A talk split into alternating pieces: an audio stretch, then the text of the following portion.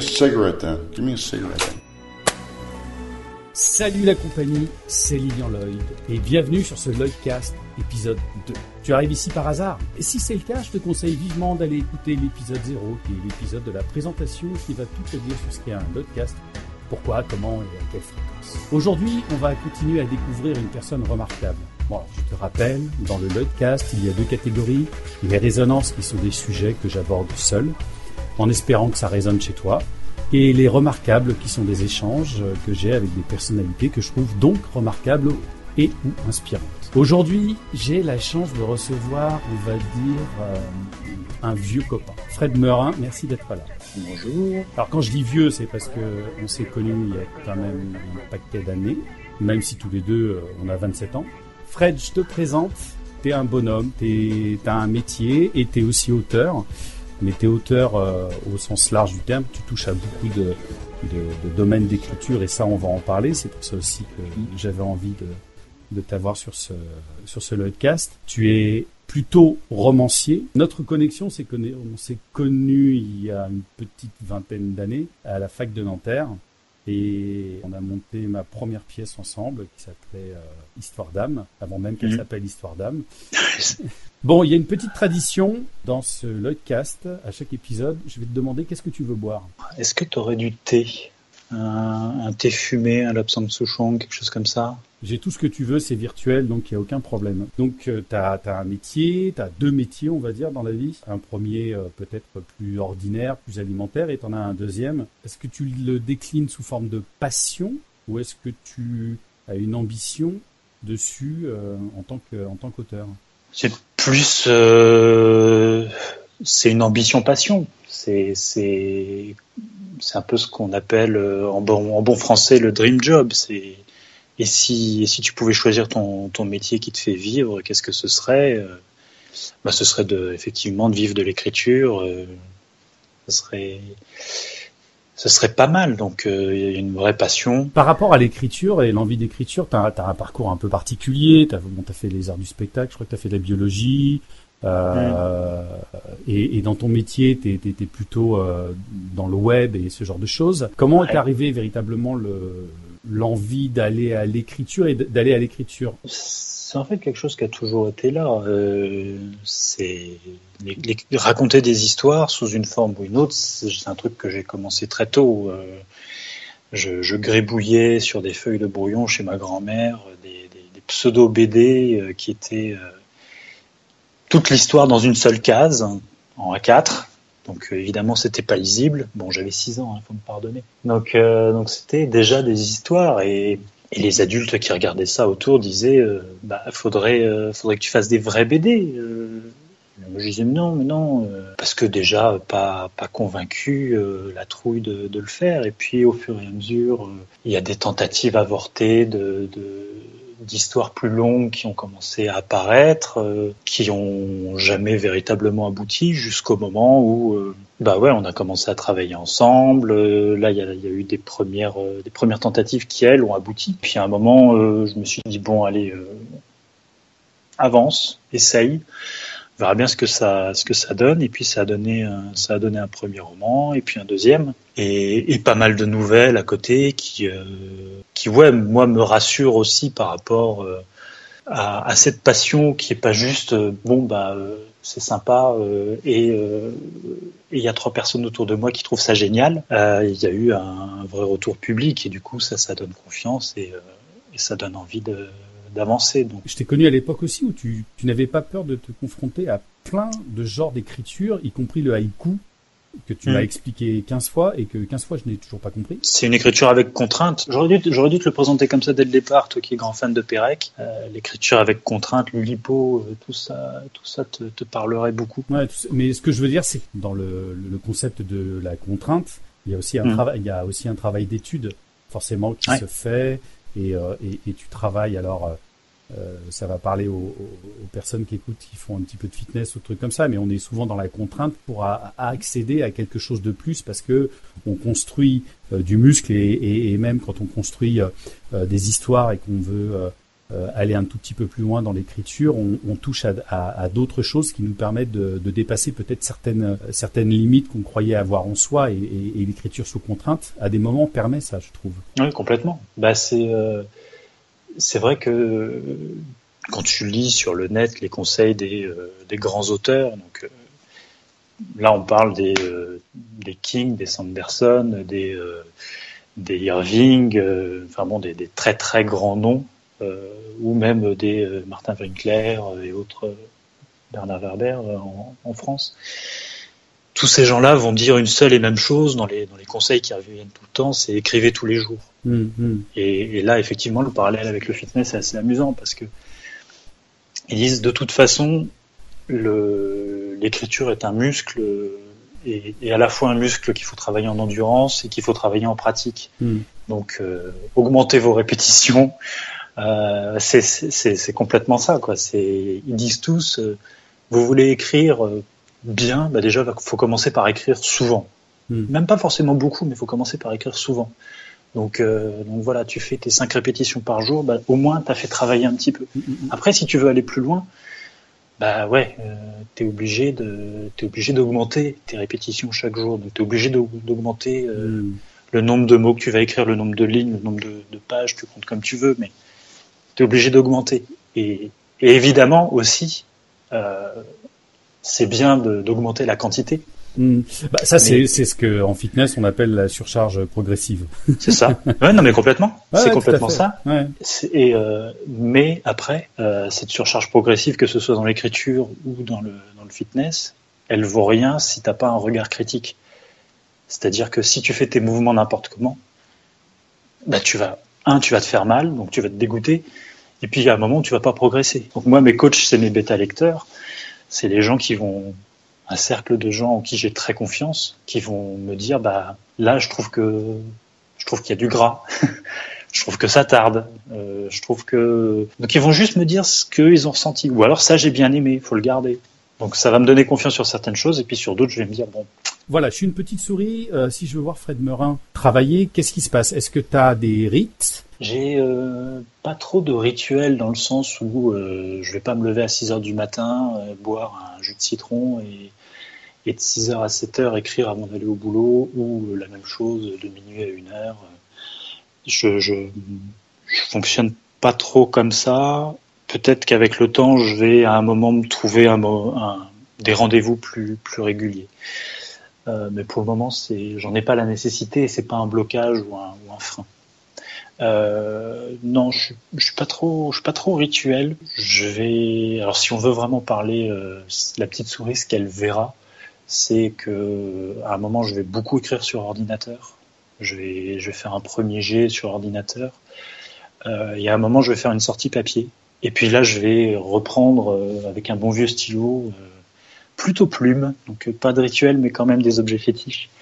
Stylo plume, je vais reprendre, euh, je vais reprendre le, le truc pour euh, pour voir ce qui fonctionne, ce qui fonctionne pas, et puis réinjecter ça, éventuellement faire des allers-retours comme ça. Ça, ça, ça va être l'écriture. Après, sur la maturation, il y a plein de choses qui se passent avant. J'ai toujours un carnet sur moi, je note tout. Et tu sais, le l'image que qu'à mon avis tous les auditeurs ont vu tourner sur les, réseaux sociaux de je suis un enfin c'est en anglais mais on va le traduire. Je suis un écrivain tout ce que vous vous direz pour être retenu contre vous quoi. Euh, c'est ouais ça c'est très vrai. Euh, je, je peux je peux effectivement piquer des répliques à des gens euh, dans, que j'entends dans la rue des situations des choses que j'entends à la radio. Est-ce que euh, à l'intérieur de tout ça tu tu as par exemple des, des thématiques préférées? C'est difficile à dire. J'arrive à voir au sein d'une histoire le, la thématique des fois, je suis même assez avancé dans le récit. Je me dis ah mais ça en fait, ça parle de ça sur euh, sur en fait euh, ouais des, des, des histoires de reconnaissance. euh, De il y a peut-être ça beaucoup euh, comme thématique qui revient. C'est des histoires de de reconnaissance et de d'affirmation de soi. Les, les personnages, euh, en tout cas sur les sur les ouais, même sur les nouvelles, sur les romans ou sur les nouvelles que j'ai pu écrire ou que je suis en train d'écrire, c'est beaucoup des personnages qui sont dans l'affirmation. Ça, c'est c'est beaucoup le moteur de mes personnages. Est-ce que on peut qualifier de thématique? Je sais pas, mais en tout cas, c'est beaucoup le moteur de mes. Si, si, c'est une, une, vraie thématique, la reconnaissance. C'est un sujet très très large et je me souviens du film que j'ai écrit pour euh, Simon Lelouch, qui s'appelle Nous sommes tous des êtres penchés, qu'on peut qu'on peut voir sur YouTube qui est un film totalement sur la reconnaissance, parce que tu vois en parallèle euh, le fils de Buffalo Kid qui essaye de, de, tirer aussi bien que son père, et en même temps, en parallèle, tu as le, le, le fils d'un garçon d'un coiffeur qui essaie de couper les cheveux aussi bien que lui. Et c'était un film de Simon Lelouch. Aujourd'hui, tu as, euh, as écrit mmh. deux romans, si je dis pas de mmh. bêtises. Il y a La Troupe dans 2016 et là c'est La Petite fille qui détestait les étoiles qui, qui est paru fin d'année dernière. Ouais. Pourquoi le donc pourquoi le roman finalement et, l'écriture euh, romancée et, et euh, a pris le pas sur euh, sur les autres écritures? Que après c'est comme ça que je raconte le plus facilement des histoires, je pense, dans le format de la du roman ou de la nouvelle. C'est euh, soit soit à la première personne, soit à la troisième personne, mais mais ouais c'est des histoires qui vont du coup prendre du temps où je vais aussi je vais aussi vouloir sortir du, du, du, dialogue et que du dialogue. Euh, voilà. Après, il y a des histoires qui fonctionnent très bien euh, que en dialogue. On a, un petit peu d'histoire théâtrale depuis 4000 euh, ans qui nous le prouve. Euh, après, le cinéma est plus tributaire de l'image et puis de plein de gens. hein, on l'a vécu aussi. Euh, donc voilà, il y a un côté pragmatisme et puis un, choix, euh, un choix par goût qui, qui, me fait porter vers euh, vers ces formats-là. Moi, j'ai une vraie question. Enfin, là, c'est puis aussi c'est de, de, de l'expérience. On pourra reparler aussi de, de tes romans qui sont disponibles. Alors sur Amazon, hein, bien sûr, parce que quand on regarde, as, déjà sur Amazon, tu n'as que des extrêmement positive de, de, tes bouquins. Tu as choisi, alors moi c'est un sujet qui m'intéresse beaucoup, j'ai une expérience de mon côté, mais j'aimerais qu'on la partage. Tu as choisi l'auto-édition et, euh, et j'aimerais qu'on parle très rapidement de l'auto-édition. Il y, a, il y a trois types d'édition. Tu as l'édition à compte d'éditeur, donc euh, Sandrine Fay, Éclat d'encre euh, et plein d'autres. Ouais, euh, Plomb, Lattès, Gallimard. Mm On va citer trois marques à chaque fois, comme ça on ne sera pas mhm. poursuivi par le CSA. Il y a l'édition à compte d'auteur qui a été effectivement euh, à juste titre très décrié mhm. parce que en gros c'était des imprimeurs, hein, mhm. euh, des imprimeurs qui, qui se targuaient d'être des éditeurs, qui c'était juste une étiquette qui se mettait, mais c'était des imprimeurs et ils te demandaient les frais d'impression. Après tu te baladais avec tes exemplaires et tu devais euh, lutter quoi. Mhm. Et, et, donc Internet, effectivement, on en, tu l'as dit très justement, a permis l'apparition d'un troisième type d'acteur qui est le, les les auto-éditions. Mm-hmm. Alors effectivement, hein, euh, c'est moins regardant qu'une qu'une maison d'édition euh, à compte d'éditeur, mais euh, ils font quand même une part du job. Ils vont avoir un travail de distributeur, donc il en existe, il y a Kobo, il y a des citres, et puis et puis moi je suis chez Librinova. Librinova assure un boulot de, j'ai pas d'action chez eux, hein, ils assurent un boulot de diffusion, c'est-à-dire que ah, en fait, c'est même pas ils font les réassorts, c'est-à-dire que déjà, d'entrée de jeu, tu es distribué sur 200 plateformes de librairie numérique. Ce qui fait que effectivement, mes bouquins, ils sont disponibles, tu l'as dit, chez Amazon, chez la Fnac, sur iTunes, euh, chez euh, Kobo, euh, enfin, et, j'en passais des meilleurs, chez Soramps, enfin, plein, plein, plein de libraires numériques. Donc ça, c'est une chance de diffusion qui est assez énorme. Après, effectivement, euh, tu es tu es un peu plus seul, mais chez les petites maisons d'édition, c'est souvent ça aussi. Tu es un peu seul pour assurer ta promotion. Euh, donc euh, donc voilà, ça c'était la, précision un peu un peu technique. Et puis les tarifs sont pas du tout les mêmes. Hein. On est on est sur quand on est sur un package d'une centaine d'euros chez un auto-éditeur, enfin de plusieurs centaines d'euros. dans l'auto-édition, tu as, as, une version luxe, quoi tandis que c'est le ticket d'entrée euh, d'archibase dans une maison d'édition à compte d'auteur, chez un imprimeur. Quoi. Alors pourquoi j'ai choisi l'auto-édition pour, euh, répondre à ta question? Parce que, ça a toujours une imagerie. Pardon, je te coupe, mais euh, par exemple, moi, quand je fais des demandes de bourse en tant qu'auteur, etc., parmi les critères de, bourse, c'est hmm. d'avoir des bouquins édités dans un éditeur classique et pas du tout d'auto-édition. Ouais, ouais, clairement. Non, non, bien sûr, c'est clair. Euh, parce que parce que justement, euh, les les bourses dont tu parles n'ont pas le temps de vérifier quelle est la, qualité de sélection qui a été appliquée par ouais, par toutes les émissions d'auto-édition. Ouais. Exactement. Donc, donc, pourquoi ce choix C'est eux de faire un filtre. pourquoi ce choix Pourquoi ce choix? Parce que quand j'ai fini d'écrire la troupe, c'était un truc, une histoire vais dire un truc, c'est dévalorisé. C'était une histoire que je traînais depuis euh, six ans, euh, même un peu plus. Euh, ouais, six, six ans. Donc, euh, donc à la fois, je, ouais, j'étais, j'étais assez impatient de, de presque de m'en débarrasser. presque, j'avais besoin de tourner la page et, et pour pour attaquer un autre récit. Donc, euh, j'avais besoin de que ce texte euh, parte vivre sa vie. Tous ceux qui euh, créent d'une manière générale savent que l'œuvre elle existe qu'à partir du moment où le public peut s'en emparer. Euh, donc, euh, donc moi j'avais besoin effectivement que ce, ce, texte aille vivre sa propre vie, même si entre temps il est revenu un petit peu à la maison pour se refaire une beauté, qu'il y a eu des petits ajustements, mais mais le cœur du texte, voire même l'essentiel du texte, il est, sorti et, j'avais besoin de ça. Donc euh, l'auto-édition apportait cette, euh, cette facilité de, livrer le texte au public sans euh, avoir le processus très long de, bah la sélection, hein, tout simplement à laquelle je me suis frotté, mais en fait, j'ai pas eu la patience même d'attendre les réponses. C'est-à-dire que j'ai envoyé le manuscrit à trois maisons d'édition et j'ai même pas attendu les réponses et voilà, ça me brûlait les doigts. il fallait que ça sorte. Il fallait que ça sorte. C'était, c'était important. Enfin, ouais, c'était. Et, et, quand j'ai eu les premiers retours des lecteurs sur la troupe, qui, euh, comme tu l'as dit, par chance, sont, sont très positifs, euh, ça m'a aussi aidé à, à embrayer sur le, le récit suivant. Euh, je me suis dit bah ouais, il y a peut-être vraiment un truc à faire, donc donc ça m'a permis de continuer. Et euh, donc ça, ça a été pour le premier roman. Le deuxième roman, c'est un peu plus particulier. C'est presque un accident. Euh, à la base, il y a eu, euh, alors là pour le coup, un concours, un appel à texte pour concours euh, sur le thème du voyage. J'ai commencé à écrire une nouvelle.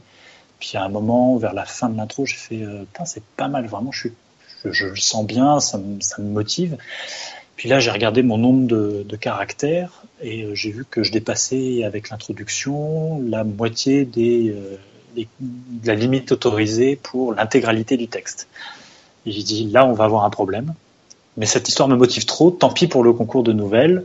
J'écris ce, ce, récit. Et derrière, euh, et derrière, il se trouve que Librinova a lancé un, un concours sur le thème du fait divers et que cette histoire euh, tournait autour d'un le thème du fait divers dans le sens un vrai fait divers. Et il se trouve que euh, cette histoire qui était sur le voyage tournait aussi autour d'un vrai fait divers. Et donc, euh, c'est devenu un roman pour, euh, pour ce concours Librinova. Donc, derrière, il était logique un peu que je le publie là. Par contre, le troisième roman que je suis en train d'écrire, lui, passera par, par des maisons d'édition voilà. Et j'ai vu qu'il y a une, il y a un mouvement quand même autour de l'auto-édition parce que je t'ai vu euh, venir. Alors toi, tu, tu n'habites pas à Paris, hein, tu habites dans le sud de la France, mais mm. je t'ai vu venir à Paris aussi pour quelques, alors soit des signatures dans des librairies. Il y a des événements qui sont organisés, je crois, autour de l'auto-édition. Euh, ouais. euh, Est-ce que c'est quelque chose que tu que tu conseilles aussi à quelqu'un qui, qui écrit, qui a, qui, enfin je sais pas, qui, qui a envie de se lancer dans une nouvelle ou dans un roman, pardon, l'auto-édition ou est-ce que tu penses qu'il c'est un passage comme ça ou est-ce qu'il faut aller tout de suite se confronter euh, ou est-ce que ça dépend aussi du, du, caractère euh, d'être capable de prendre dans la tête bah non ton, ton roman on n'en veut pas c'est même pas une question de caractère le, le me prendre les refus euh, j'ai envie de dire si quand tu, tu, regardes tous les auteurs qui ont beaucoup réussi l'exemple qu'on prend toujours c'est J.K. Rowling avec Harry Potter il a été euh, refusé 17 ou 19 fois, je sais plus le premier, avant que une toute petite maison d'édition dise moi ça a l'air pas mal, allez on va vous l'éditer. Bon, on connaît la suite, hein, première fortune d'Angleterre et puis euh, voilà. Euh, donc ça, ça, alors dans mon cas c'était pas un critère, c'était vraiment la rapidité de diffusion. Est-ce que je conseille ça? Ça va vraiment dépendre de ce que la personne envisage. Est-ce qu'elle veut que son texte vive et puis voilà. Est-ce qu'elle veut simplement marquer d'une pierre que ça existe et derrière voilà, euh, pas forcément nourrir d'ambition derrière. Euh, auquel cas, bah oui, c'est très bien, ça, peut fonctionner parfaitement. Euh, si elle nourrit des ambitions derrière, ce qui est très bien, voilà, ce qui était respectable, j'en sais quelque chose. Euh, il faut qu'elle sache que c'est euh, un vrai boulot c'est un énorme boulot parce que bah, tu assures ta promotion et, euh, en fait la, concurrence est très très rude. Alors après si elle écrit des polars ou de la romance ou de la fantasy, ça peut ça peut beaucoup mieux marcher parce que les littératures de genre fonctionnent très bien en auto-édition parce que c'est des genres qui euh, sont presque devenus des produits de consommation donc il y a énormément de de, titres qui qui passe sous les, les yeux des lecteurs, donc euh, donc il y a moyen de faire son trou comme ça. Euh, et puis il y a des, des, auteurs aussi qui sont repérés en auto-édition. Hein, donc voilà. Après, voilà, moi c'est aussi pour ça que je je vais pas je vais pas forcément poursuivre l'aventure de l'auto-édition encore très longtemps parce que ça demande énormément de temps. Et, euh, et comme tu l'as dit, bah, j'ai d'autres occupations à côté. Et, et entre faire la promo et puis euh, écrire, bah, je, comme je peux pas tout faire, je préfère écrire. tout simplement. Après, c'est intéressant. L'auto-édition, c'est intéressant quand même parce que, euh, alors comme c'est un, c'est un univers où il faut que tu fasses ta promo, c'est un univers aussi où tu te crées un réseau. Donc les les recueils dont tu parles, il y en a un qui est arrivé par un appel à texte. Euh, donc c'est euh, Conte et histoire de l'arc-en-ciel. Euh, et puis il y en a donc ça c'était arrivé par un appel à texte et puis un autre où euh, ça je vous parle d'un temps c'est un recueil où euh, bah, une euh, deux autrices euh, en auto édition m'ont dit on a lu ce que tu fais euh, voilà on avait un peu échangé on a lu ce que tu fais on aime beaucoup on est en train de monter un projet est-ce que tu voudrais écrire une nouvelle pour ce projet? Oui d'accord oui, j'avais pas, pas craché sur le truc. Donc, euh, donc voilà, ça permet euh, de, faire des rencontres et, ça, c'est ça, c'est super intéressant parce que du coup, euh, bah, c'est des, relations que tu noues, euh, des, échanges, tu progresses. Euh, là, ce, collectif est en train de préparer un deuxième recueil. donc, donc ça, c'est intéressant. Donc voilà, l'auto-édition, c'est bien pour le côté rencontre, c'est bien pour le côté mon travail va commencer à vivre sa vie auprès des lecteurs tout de suite. Par contre, le coût, c'est entre les deux parce que tu peux tu peux t'en sortir voilà pour 75 euros euh, chez Librinova, euh, ton, ton roman est diffusé sur 200 librairies, tu peux dire achetez-le à la Fnac ou euh, enfin sur fnac.com ou sur euh, Amazon. Euh, donc ça, voilà, euh, c'est pratique pour ça. Euh, donc le coût est pas vraiment vraiment un problème. Euh, par contre, là, le, ce qu'il faut, ce dont il faut avoir conscience, c'est effectivement la charge de travail que va représenter la promotion et, et de, faire exister ton, ton travail euh, dans un univers qui est déjà très très plein quoi. Sur pas mal de sujets comme euh, le féminisme, mm. comme l'écologie, euh, enfin surtout le recyclable. Je vois que tu que, que tu partages beaucoup de choses euh, d'arrêter de, de, de, en termes de déchets, etc. Enfin, des, des, t'as une t'as une position. Euh, tu, es, tu milites, tu as, as, décidé, je crois, sur une année de ne, de ne rien acheter, quelque chose comme ça, non? Ouais, ouais, ouais, ouais, je fais, je me suis inscrit, donc c'est une association une ONG, même on peut dire, euh, parce qu'elle est internationale, qui s'appelle Zero Waste, qui a une antenne. Euh, ils ont lancé un projet euh, international, enfin oui, un, défi international qui s'appelle Rien de neuf, Nothing New. Et, l'idée, c'est de ne rien acheter de neuf pendant un an. Alors le, oui, ça paraît complètement dingue et impossible. Alors bien sûr, la nourriture et l'hygiène sont écartés de ça. Vous avez le droit de manger et de vous laver. Merci pour certains, euh, lavez-vous s'il vous plaît, le, métro parisien, bref. Euh, et l'idée en fait c'est de dire bah oui bien sûr c'est pas totalement possible de ne rien acheter de neuf. Par contre, euh, le fait de se poser la question, d'être dans ce défi, ça entraîne beaucoup de gens à se dire qu'est-ce que je peux faire pour consommer différemment? Oui, parce que quand tu as une voiture et que ton pneu crève, oui, bah, t'achètes un nouveau, t'achètes un nouveau pneu, effectivement. Ouais, ça, voilà, il y a des, y a des incontournables. Par contre, euh, est-ce que tu as besoin d'acheter un nouveau téléphone tous les ans?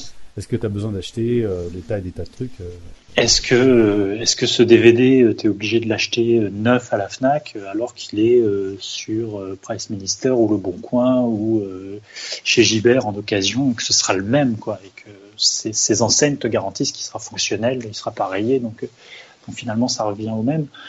Euh, donc voilà. Moi, je milite pour ça parce que bah, ça, pour le coup, euh, c'est des trucs sur lesquels j'ai toujours été, euh, sensible, déjà tout gamin. Là, donc moi, je dis, bah, il y a des choses qu'on est obligé de faire, à savoir manger, se nourrir, se, se nourrir, se vêtir, se déplacer. Est-ce qu'on peut le faire différemment? Est-ce qu'on peut le faire en réfléchissant un petit peu à où va l'argent? Euh, est-ce que tu veux donner tes actions, enfin, est-ce que tu veux donner ton argent à euh, Leclerc qui euh, licencie des gens, ou est-ce que tu veux donner ton argent à des gens qui, qui bossent la terre à côté de toi, quoi. Euh, donc ça va impliquer d'acheter local, d'acheter de saison, d'acheter d'occasion, d'acheter. Alors on va terminer à chaque fois avec un petit un petit questionnaire. Si tu gagnes au loto, c'est quoi ta réaction? Tout dépend du montant que je gagne. Ouais, la grosse somme la grosse, le, gros, le gros gros lot. Le gros.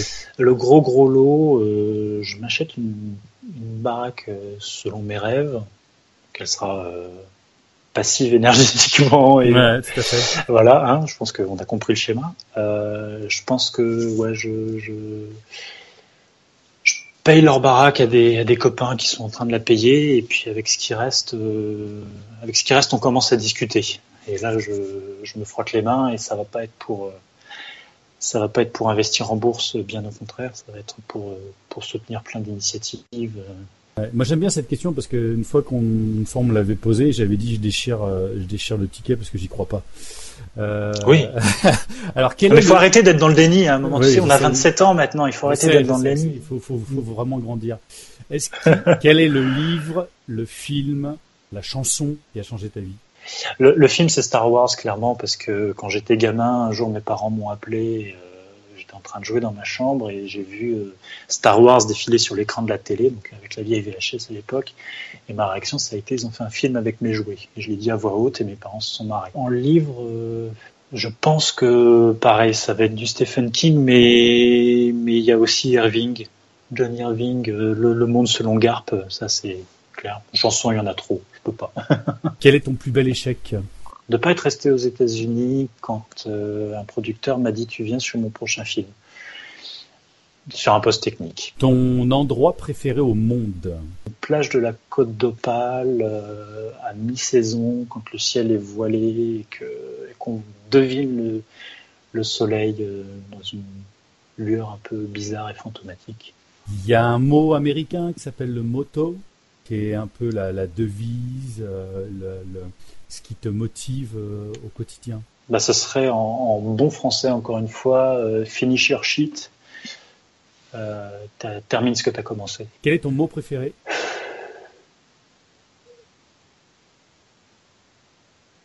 Voilà, il est bien celui-ci. ouais, ouais, ouais, non, détermination, détermination. D'accord. C'est bien détermination. Quelle euh, va être ton actualité dans les dans les mois qui viennent, à partir de à partir de mi-mars, avril euh?